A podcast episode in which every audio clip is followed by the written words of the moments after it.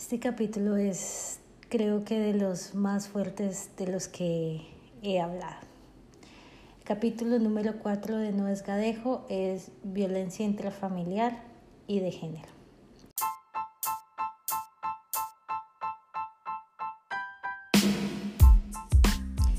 Bienvenidos a No es Gadejo, un podcast dirigido a hispanohablantes que viven fuera de sus países de origen y que experimentan situaciones que resultan en emociones que pueden afectar pues su experiencia y su diario vivir.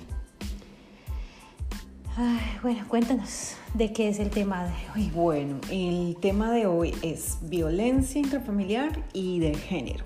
Mm, realmente pasar por la experiencia traumática de la violencia eh, no es algo fácil. No es algo a la que las personas que han sido víctimas y han sobrevivido a este flagelo, eh, es algo que pues sean abiertas, sean muy open, ah, no es mucho que digan, bueno, escójame a mí, yo hablo. No, hay muchas que son muy valientes, eso sí, tenemos que reconocerlo. Y pues em, también eh, tenemos, y valga la aclaración, mencionar eh, que agradecer bastante a todas estas personas quienes nos aportaron en este capítulo, eh, quienes a través de esa resiliencia nos van a mm, dar a entender y conocer acerca de este flagelo que va creciendo, va siendo como, como un tornado. Es preocupante, es, es muy preocupante y además porque mm, porque es un tema que, que nos ha tocado de una u otra forma. El simple hecho de que a una mujer la asesinen porque, porque, no la, porque se quiere divorciar, ya lo toca a uno eh, como género. O que vaya pasando por la calle con una minifalda o con un vestido un poco ajustado y pues por eso entonces sea algo provocativo, ¿no? Sí, no, o sea, tras de que hacen las vainas, uno es el que les provoca la, la situación, o sea, son unos temas que uno diría, eso es del siglo pasado, de hace dos siglos, de hace, no sé, mil años, tres mil años, no sé. Pero no, desafortunadamente desde la creación del humano, el flagelo ha sido una cosa impresionante y hoy en día, pleno siglo XXI, seguimos en, la misma ignorancia y seguimos en la misma estupidez. O sea, el no respetarnos como seres humanos que somos, vernos de igual a igual como seres humanos que somos, porque independientemente que sea mujer, hombre o que no se identifique de ningún género o lo que sea, todos somos seres humanos y merecemos respeto. Entonces, pues este tema es bastante fuerte. Em, es un tema bastante álgido y pues em, en medio de todo esperamos que disfruten la información que se va a transmitir a través de ello, que sea eh, una información que les aporte mucho y que pues si alguna persona que nos esté escuchando y está atravesando por esta situación, mm, sepa también que pues em, a través de nosotros puede conseguir ayuda y que también hay muchas, muchas instituciones que pueden ayudarle y en, fortalecerlo. En el, en el idioma de uno, entonces en este caso en español. En, el, em, en la descripción de este capítulo vamos a poner toda la información que, que hemos recogido eh, de las instituciones, de las fundaciones, eh, incluso de las mismas personas que ayudan en el idioma español, pues aquí en Brisbane. Em, y pues eh, miraremos también, pondremos em, fundaciones que manejan en que se manejan en diferentes países, pues porque entendemos que esto no solamente lo escuchan acá en Brisbane. Okay. Entonces, como pues, los capítulos anteriores, hoy estamos Viviana y Lady. Y em, si nos quieren contactar, si nos quieren escribir, si nos quieren dejar saludos, cariños, lo que sea. Eh, nos, sí, nos pueden escribir a nuestras cuentas en Twitter, arroba no es gadejo, no, raya el piso es no, raya el piso gadejo, o a mi cuenta arroba Vivi Castrillón, Castrillón con KS, o a la cuenta de Lady arroba Lady Psych 16. Entonces, pues sin más preámbulo, empecemos.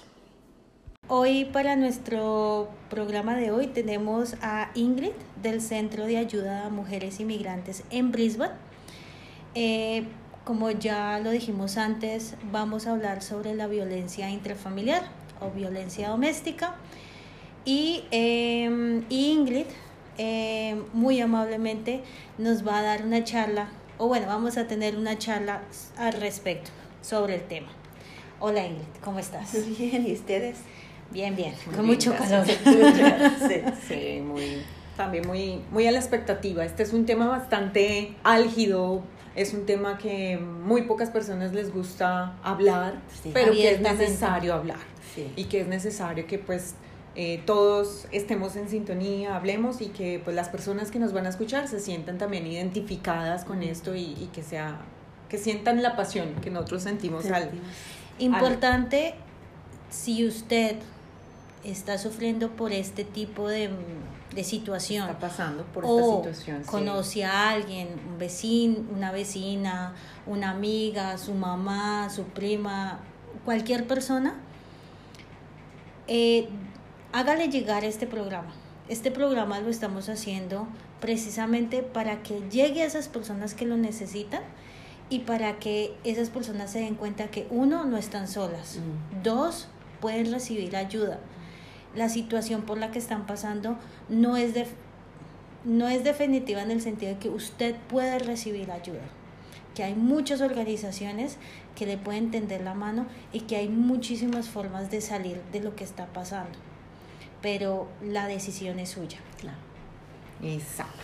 bueno, siempre. Entonces, Ingrid, para introducirnos entonces en el tema, por favor, regálanos em, ¿Qué sabes tú o qué conoces acerca de los índices de violencia familiar eh, aquí donde tú trabajas y pues a nivel Australia, si los puedes referenciar? referenciar.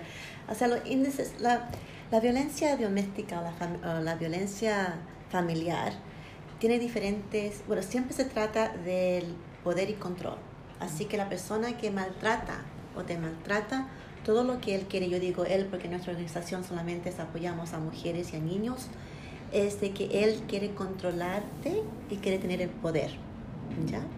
Hay diferentes tipos de, de manera de hacer esto o de conseguir esto. Una de las cosas, por ejemplo, es el abuso emocional, el abuso psicológico. Tenemos también que la persona es aislada, aislada, o sea que tu pareja o tu esposo tu pareja, te, poco a poco te isla de tu familia, de tus amigos. Te separa de todo el círculo social. Claro, porque es para cortar cualquier tipo de apoyo que uno vaya a tener, ¿no? Lo otro también es de, de decir, yo no hice eso, o es tu culpa que yo reaccioné así, ¿ya? Lo otro que hacen también, también es amenazar. Si tú no haces esto, yo esto y esto voy a hacer. ¿Ya? Por ejemplo, tenemos a, varias mujeres o clientas que vienen a nuestro centro o que hablan con nosotros que dicen, bueno, si yo no cumplo con esto, él me va a acusar a inmigración y me van a cortar mi visa. Te están chantajeando. Sí, te están chantajeando, pero es una amenaza, ¿no? Lo otro es de que también se usa la intimidación, mm. ¿ya? Y eso a veces tu pareja lo puede hacer solamente con una mirada. Yo he tenido a clientes, incluso he tenido amigas que me dicen, Ingrid, él me dio la mirada. Yo sé de que cuando llegue yo a casa vamos a tener problemas. tenemos problemas, claro. Así que... O sea, ya te tiene tan controlada que con solo mirarte o hacerte alguna señal, tú ya sabes que hay problema. Que hay problema, claro. Y también otro tipo de abusos, aparte es, bueno, físico, tenemos, ¿no?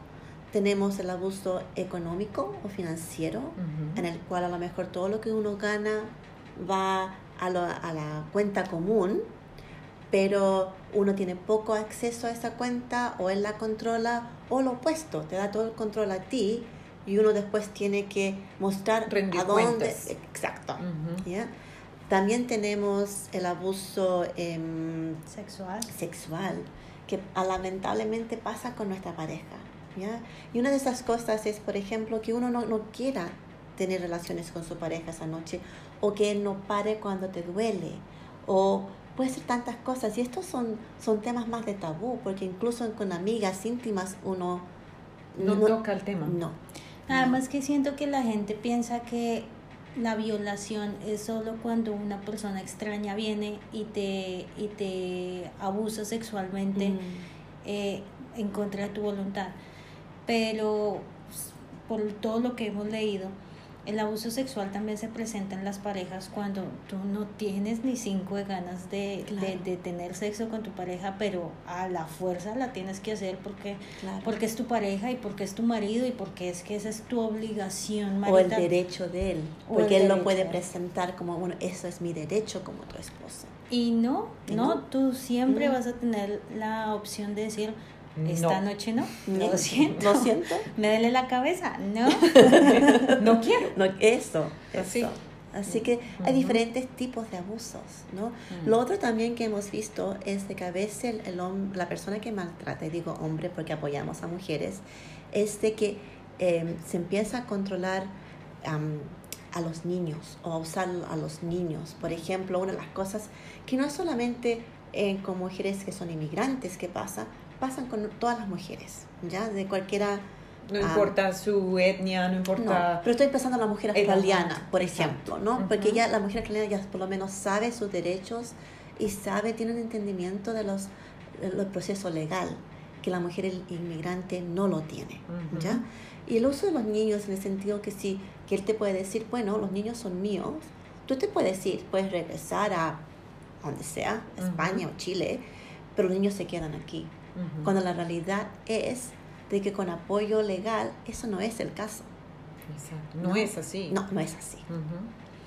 Bueno, entonces, em, pero hablando un poco más de cifras, yo estuve leyendo sobre las cifras a nivel mundial que son catastróficas. Entonces, por ejemplo, decía, eh, dice... O tú, Ingrid, aquí en el, en el centro, para no hacerlo como tan grande. Ujú. Más o menos en promedio, ¿cuántas personas o mujeres víctimas de violencia atienden acá? Ya. Tenemos, por ejemplo, acabamos de hacer lo que se llama el año financiero, ¿no? Que es de el primero de julio del 1918 hasta el 30 de junio am, de este año, de 1919. Hemos apoyado am, a 767 mujeres. Y diferentes culturas, ¿no? Diferentes, claro. Y eso es tan solo una sola Perdóname, Ingrid. organización. ¿De qué tiempo a qué tiempo? ¿De qué fecha a qué fecha? De, sería del primero de julio Ajá. de 1918 Del Del 2018. 2018. 2018. Perdón, no, ¿qué es lo que dije yo? es que es muy... No, 2018, mil, sorry. No, No, it's okay. 2018. No te preocupes. Hasta el 30, hasta el Del- 30 de junio de este año, dos, 2019. 19. Del 2018 al 2019. Sí. ¿Y el promedio de mujeres es cuál? Siete. 700, siete- sorry, set- 767. Ok, bueno, tengamos que en cuenta que este es un solo centro de los muchos centros de apoyo que hay en Australia. Sí. Y a- no más, tener 767 mujeres atendidas En aquí en año, ciudad. en Mm. una sola ciudad, en una sola localidad, es Mm, mucho. Es Mm, mucho. Es sí. mucho. Eh, pues en ese orden de ideas partimos en que, bueno, o sea, Es un realmente es, es Sí. algo que necesita tocarse, Atención. necesita atención. Sí. Y es un problema mundial. Sí, Mm. por supuesto. Eh, bueno, Ingrid, y pues mm, dentro de tu percepción, dentro de tu profesionalismo, ¿qué nos puedes contar acerca de todas esas señales que nos pueden indicar esto es violencia, esto no es, esto, y que la gente usualmente no se da cuenta? Pero empecemos por ahí. Perdón. Ok. ¿Qué es violencia? ¿Qué es violencia? Violencia es cuando la- tu pareja usa el poder y control contra ti. ¿ya? Y hemos hablado de los diferentes tipos de violencia. Así Ujú. que todo eso, la intimidación, la amenaza, el maltrato de palabras, el maltrato de amenazarte, todo eso es parte, constituye violencia. Ok. Yo una vez escuché que violencia es todo aquello que te hace sentir incómoda, que te, Mm. que te molesta, que, Claro. que va en contra de tus principios. Sí, es una buena manera de describirlo. En inglés decimos the gut feeling, o sea, lo que uno siente en el estómago, ¿no? Si te sientes mal, si te sientes que no me gusta esto o esto, pucha, ¿por qué lo dijo? Y me hace sentir mal, eso es violencia. violencia. Perfecto. Listo. ¿Cuáles serían esas cosas que tú como podrías enmarcar que usualmente las mujeres que son las que más sufren de violencia normalizan o dicen, no, eso no es violencia, pero que después ya estando en su tratamiento, estando en su, en, en su counseling, ellas ya tú te das cuenta y a través de eso les dices, mira, es que esto es una actitud que no es, que no debería ser y que realmente hay que insistirles para que ellas se den cuenta que están siendo violentadas. Mm. Es una buena pregun- pregunta porque es algo que es, es hecho sutilmente, ¿no? Ujú. no es algo porque uno cuando se, bueno, ustedes dos cuando conocieron a su pareja, si él la hubiera maltratado, él te hubiera dicho, bueno, no sales esta noche, ¿qué hubieras hecho tú? Yo sé que yo le hubiera dicho, bueno, te vas a la, ¿no? Pero hasta no más llega. Es algo que se ha hecho sutilmente, así que al principio empieza con cosas, por ejemplo, que am, ah, yo, yo voy contigo, o, o yo te Yo te llevo, acompaño, yo te te acompaño, yo te llevo. llevo, yo te recojo, o porque me preocupa de que algo te fuera a pasar. Ahí empieza eso sutilmente, o sea, empieza con cosas de, de preocupación Pequeñas. y que una vez es- en su mente como mujeres, lamentablemente las latinas, yo creo, tenemos esa mentalidad de que el hombre es el protector, ¿no? Así que sí, eso lo hace el hombre, pero es, es un poquito más, ¿cómo dijera yo? Siniestro. Es un poquito más... Y, y no se da, no- al principio a lo mejor no se da cuenta, pero tu amiga, tu mamá o alguien de la familia o compañera de trabajo se va a dar cuenta. Te empiezas a hacer comentarios, "Eh, pero porque este tipo está todo el tiempo con Sí, usted? claro. Porque claro, todo el tiempo la está llamando. Claro. Pero, ¿qué es lo que pasa? Bueno, hablando de eso precisamente, nosotros, antes de hacer este episodio, eh, pusimos, publicamos en nuestras redes sociales y en grupos que tenemos, eh, si había gente que quería como contar su historia, eh, como hacer Participar. preguntas, Ujú. de preguntas, participar, etc. Y de todos los casos que recibimos, que pues, son muy similares en, en cuanto a cómo comienza, Ujú. en síntomas y demás, escogimos dos. Ya, dime. Entonces tenemos uno primero, que es, obviamente cambiamos nombres, así es que no se hagan ilusiones. Ah, no. Eh, eh, uno es de Carmen, que hace ocho años vivió una relación de violencia doméstica muy horrible y que hasta ahora sí, hasta ahora está, o sea, ya salió de eso, Mm. ya se volvió a casar, tiene hijos, etcétera, pero las secuelas psicológicas y emocionales Queda. están ahí. Las cicatrices. Exactamente. Y tenemos otro que es María, que ella lleva 34 años casada, ha tenido una relación de violencia en esos 34 años, en el cual, en la cual ha tenido, yo creo que todos los ciclos de violencia, por lo que ella contó, pero ella sigue casada con el perpetrador o con el violento. Hay un punto clave que, me, que más adelante lo voy a comentar más a fondo, pero es, ella dice, ya estamos viejos y pues ya la vida la vivimos así. Es como si ya ella, Normalizó. sí, ya ella se, se, se resignó a que la a que La vida es así, no hay nada más allá de, de eso. exactamente, ya pueda que no hayan golpes como Claro, tal, Claro. pero existen las palabras, existen Los hechos. los hechos que vienen mm, no solamente físicamente, sino emocional, espiritual, mental, que siguen sucediendo. Claro. Pero entonces ella dice, no, pues ya como no me pega, pues ya esto pasó. Ya. Entonces, en lo que tú dices, eh, Carmen, que es la, chica de hace ocho años, dice, lo dice lo siguiente. Lo primero que quiero dejar claro es que yo no me di cuenta de que estaba siendo maltratada hasta que no salí de esa relación mm. y, contacté, y contacté con mi abogado. Sabiendo esto, en el punto uno, lo que nosotros le preguntamos, yo nunca vi ningún tipo de señal clara porque estaba totalmente manipulada psicológicamente cuando empezó a pasar. Entonces yo a él lo veía como el príncipe azul que te vende Disney con sus películas. Claro. Entonces... Qué lindo. Bueno, qué lindo que lo explicó ella así. Pero la cosa es que nosotros, cuando nos, no nos enamoramos, siempre pensamos que la persona es buena, ¿no? Así que uno uno no anda buscando las señales de ese control o que las cosas sean peor. Mira, los primeros seis meses normalmente la relación, lo que yo he escuchado las historias aquí de mujeres y de diferentes culturas, que es común, es que los primeros seis meses es tu Prince Charming, es tu principito que te trata bien. La persona más encantadora, la que te lleva, te trae, te, te quiere, te hace exactamente. Es con el tiempo que eso empieza a cambiar. ¿Ya? Y pueden ser diferentes cosas para diferentes personas. El hecho de que Carmen no se dio cuenta no me sorprende, porque uno a veces también depende de la, cultura que uno viene, de sus valores familiares, lo que uno también ha visto en su vida, en su vida, ya sea tu vida familiar, tu vida profesional, puede normalizar ciertas cosas. Así que a lo mejor ella no se dio cuenta.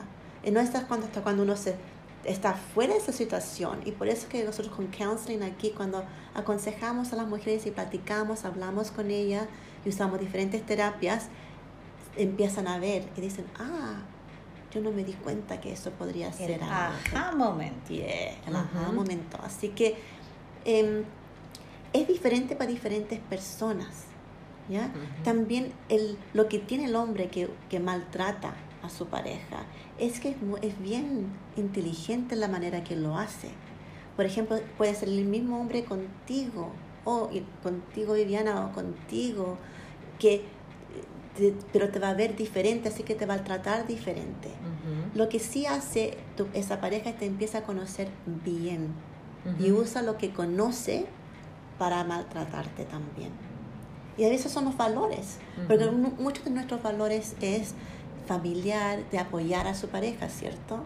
Así que no hace lo más y, y, que tu pareja esté contenta. Así que, por ejemplo, si tu pareja te dice, mi amor, no necesita maquillarse, y uno ha sido una mujer que siempre ha estado maquillada, bueno, dice, y que le gusta hacerlo, y que le gusta en un momento tiene que parar porque él se lo exigió, le dice, no, no lo hagas. No lo hagas, uno para de hacerlo. Eso es manipulación. Una pregunta. De aquí yo me pongo a pensar. Ya. Entonces, en que, cuál es el límite o cuál es como ese, ese punto de quiebre donde un, un acto de, de, caballerosidad, como llevarla para arriba y para abajo, mm. O, o, un acto de, mi amor, pues tú te ves bien sin maquillaje, no necesitas maquillaje, no por el hecho de manipular, sino porque de pronto sí es cierto. Es verdad. ¿Mm? ¿En qué momento hay un punto de quiebre entre esto es violencia y esto es just es el control, Viviana. Por ejemplo, si tu pareja o mi pareja me hubiera dicho a mí, mi amor, usted se ve bien sin maquillaje, yo decido no usarlo, ¿ya? Pero después, si regreso a casa y me dice, quiero ver tu celular, mm. ¿con quién has estado hablando? Quiero ver tus emails. Eso es otro nivel de control. Así que ya no se trata solamente del maquillaje. o lo que uno tiene puesto o que alguien te, otro hombre te mire o los celos, ¿no? Se trata ya de otro nivel de control. un, una señal por sí sola puede todavía confundir. claro, y tomarse como algo bueno o algo malo, pero hay que mirar el espectro en general. En general. sí. Pues porque tampoco podemos Mm, satanizar la idea de que no, o sea, tú no te ves bonita con maquillaje y yo, Ay, mi esposo me está maltratando. No, no tampoco. O sea, hay que entender esas señales, ¿no? O sea, no es solamente el hecho de que se vista de alguna manera y él quiera de pronto que tú te vistas de otra o estás maquillada y ya no quieres que uses más maquillaje. No es solamente eso, es lo que va a profundidad. ¿Qué, va, qué implicaciones tiene eso? Entonces, en el contexto es también aprender como a mirar em, esas otras señales como que te indiquen, bueno, y, eh, ¿por qué si nunca me había dicho esto, ahora sí? Mm. ¿Por qué si nunca me había revisado el teléfono, ahora sí? Porque sí, están pasando cosas. Ah, Mm. Y lo otro que pasa también es que el abuso, los, los, tipos de, los otros tipos de abusos empiezan a, a empezar también. Por ejemplo, las malas palabras. Mm. ¿Ya? Eso es un punto bien importante. El, el otro día yo hablaba con mi esposo y le decía, bueno, es que la verdad es que hay veces que la gente se falta el respeto, pero es mutuamente. No Sí. ve, por ejemplo, hay veces que uno escucha peleas, pues no, yo no soy muy de escuchar peleas, pero por ejemplo, que uno escucha una pelea de una mujer y un hombre y la mujer lo insulta y el hombre la insulta y bueno, eso mejor dicho se va hasta Ujú. se extrapola. Entonces uno dice, la violencia, la, la- y lo que yo tengo entendido por violencia es que esta escala. Sí. Empieza de a poquitos Mm. y es como una bola de nieve que Sí. se va llenando, se va llenando hasta que se vuelve Grande. Inmensa. Entonces, cuando uno habla de, por ejemplo, los insultos, por lo que leímos, el, el hombre o la persona que, que está violentando a la otra dice, es que usted es violenta, entonces yo soy violento con usted. Claro, busca excusa. Entonces, ¿hasta qué punto eso de verdad es así? ¿Hasta qué punto uno realmente, por ser violento, entre comillas, eh, eh, forma más violencia en el hogar? Es buena pregunta. Yo creo que lo que yo he visto es de que la, la violencia no es aceptable en cualquier parte, ¿no? Lo que tiene la violencia doméstica es de que es contra a tu ser querido, a tu pareja. Esa es la diferencia, porque la persona que es violenta no pierde no, no- no pierde su temperamento, no es violento, por ejemplo, con sus amigos o con su padre o con Su jefe. Su jefe, claro. Así que tienen, se pueden controlar. Entonces, ¿por qué no se controlan con su mujer o su pareja? De pronto sería porque la ven más débil. Es, es eso. Y eso también es otro aspecto en el cual se ve mucho más la violencia doméstica contra la mujer. Es porque se trata de si, eh, en- por ejemplo, aquí en Australia tenemos lamentablemente que ah, más de una mujer a la semana es matada por su pareja. ¿ya? Así que es también ese, ese sentido de que uno no está segura, de que uno puede perder su vida, o si no, a lo mejor no uno solamente puede perder su vida, pero también sus hijos. Sí. Así que eso es la otra parte de la Claro. violencia doméstica que también se trata de, y muchas mujeres se quedan en, ah, como estabas hablando tú, pues si no me equivoco, María, la, Sí. la, la- la- la señora que ha estado en su relación treinta y tantos años. Bueno, María a lo mejor se quedó con su esposo por miedo de que si lo dejara, cuáles iban a ser las consecuencias hacia ella y hacia, Y hacia sus, sus hijos. hijos. Claro. Sí, eso es un punto importante porque dentro de lo que leímos, eh, hay, hay, hay como, hay- ¿cómo se dice eso? Lo- eh, las personas que violentan tienen como esta forma de amenazar a la víctima de Sí. que si usted no hace lo que yo le digo, la dejo en la calle.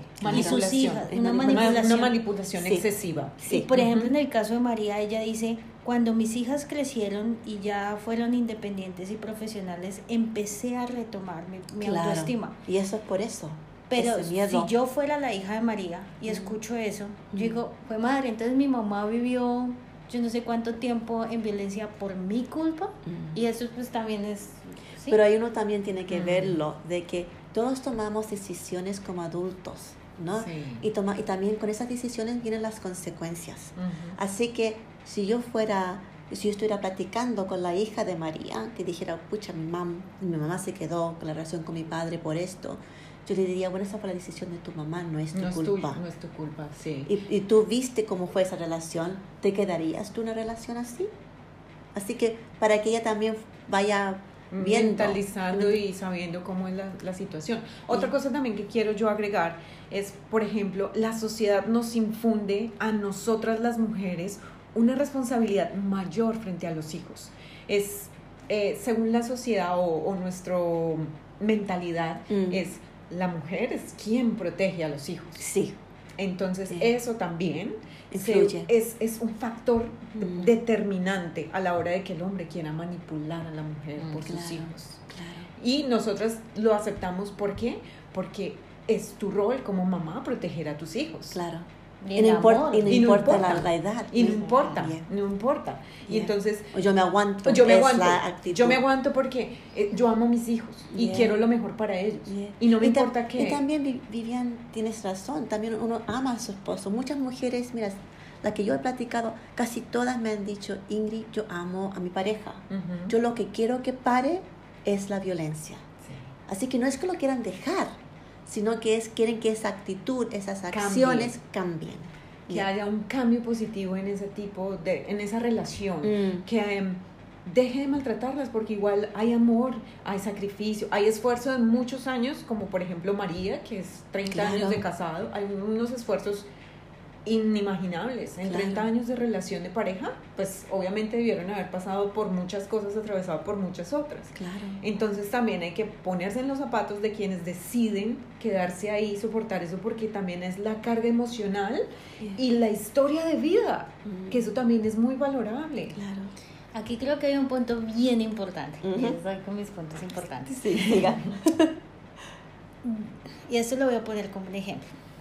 Yo conocí a una mujer hace unos años y cuando ella pues se abrió a mí, todo eso me contó que su pareja pues que tenía violencia doméstica, que no sé qué, y yo, ay, pobrecita, y, y uno siente empatía con la persona. Claro. Luego, una de mis mejores amigas me dijo, ala, ¿usted conoce a no sé quién cita? Entonces le dije, sí, sí, sí. Le dije, ay, no, y qué cagada, hermana, imagínese que no sé qué, ta, ta, ta. Y empieza uno con, pues, a hablar con los amigos y me dice, ah, esa vieja a mí me da rabia. Le dije, "¿Y ¿por qué? Me dijo, porque hace unos años, cuando el man ese le partió el brazo y que no sé qué, yo la acompañé, la fui, le llevé, no sé qué, ta, ta, ta. Pero a la semana fui a una discoteca a bailar con mi novio y tomé para que lleve que ella estaba ya muy feliz con su novio. Claro. Entonces, eso me dejó pensando que existen dos puntos. Primero, si tú jamás has vivido violencia intrafamiliar o violencia doméstica o ningún tipo de violencia en, en este caso, tiendes a juzgar Sí. de una forma brutal, Sí. ¿sí? Pero es que esa vieja es bruta, ¿por qué sigue allá? Bla, bla, bla. Por el otro lado, existe una, un sentimiento de, de frustración, porque tú quieres ayudar, tú sabes que eso está mal, pero la persona que está viviendo la situación, pues decide quedarse. ¿sí? O después de ocho años, por Decide fin irse. decide irse. Entonces, ¿cuál sería tu consejo ahí? Yo diría que el consejo sería que uno tiene que tener compasión por su hermana, ¿no? Nuestras hermanas, di- diría yo. Sabemos que estadísticamente una mujer, una mujer australiana que conoce todos los sistemas legales, que tiene acceso a financieros, que tiene apoyo y sabe sus apoyos, se demora siete veces antes de irse. O sea, se va, regresa, se va, regresa, se va, regresa.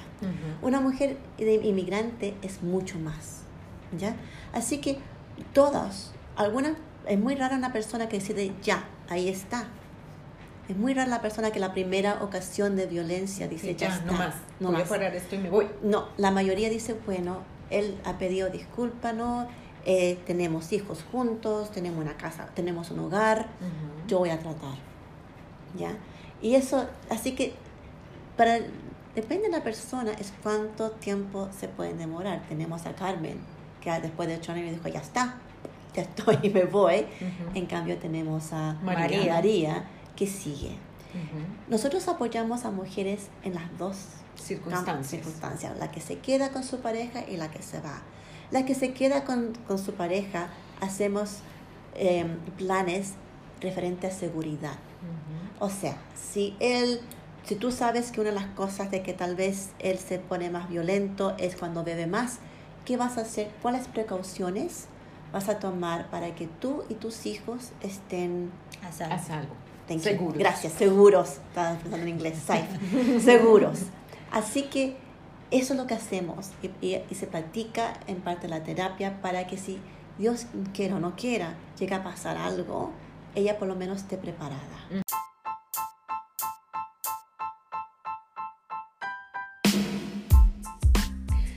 Este es el cierre del primer capítulo de violencia doméstica. Em, bueno, recordamos a, las personas que siguen este podcast que son dos capítulos, dos capítulos de violencia doméstica. Este es el cierre del primer capítulo y también una invitación para que no se pierdan el segundo capítulo, que es el complemento a toda la información y la entrevista de Ingrid en el primer capítulo.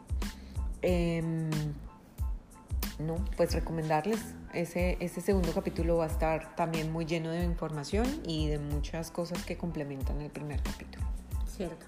Y Lady, terminamos nuestra temporada. ¡Yuhu! Bueno, lo logramos. La verdad, no, cuando empezamos este proyecto no pensamos que pudiéramos llegar tan lejos. Ah, pero sí, lo logramos. Em, y con la segunda parte del capítulo de violencia intrafamiliar terminamos nuestra temporada. Eh, nos tomaremos un pequeño receso y volveremos con muchas más historias, con muchos más eh, invitados y pues y y ya. Y la recomendación es también que pues igual para nuestra segunda temporada vamos a estar tratando muchos temas. Em, esperamos que sea de su interés, obviamente. Y pues si tienen recomendaciones, sugerencias, eh, algún feedback o quieren que tratemos algún tema en específico, háganlo, háganoslo saber, por favor. Incluso si quieren venir a participar, nosotros estamos abiertos a que vengan, nos cuenten sus historias, eh, nos aporten con lo que... Con la idea que tengan. Con, las ideas que tengan. Y pues nada, esto es, este es un proyecto para que como comunidad pues nos hagamos escuchar. Exacto. Recuerden también que no importa en el lugar del mundo donde se encuentren, podemos hacer un diferido.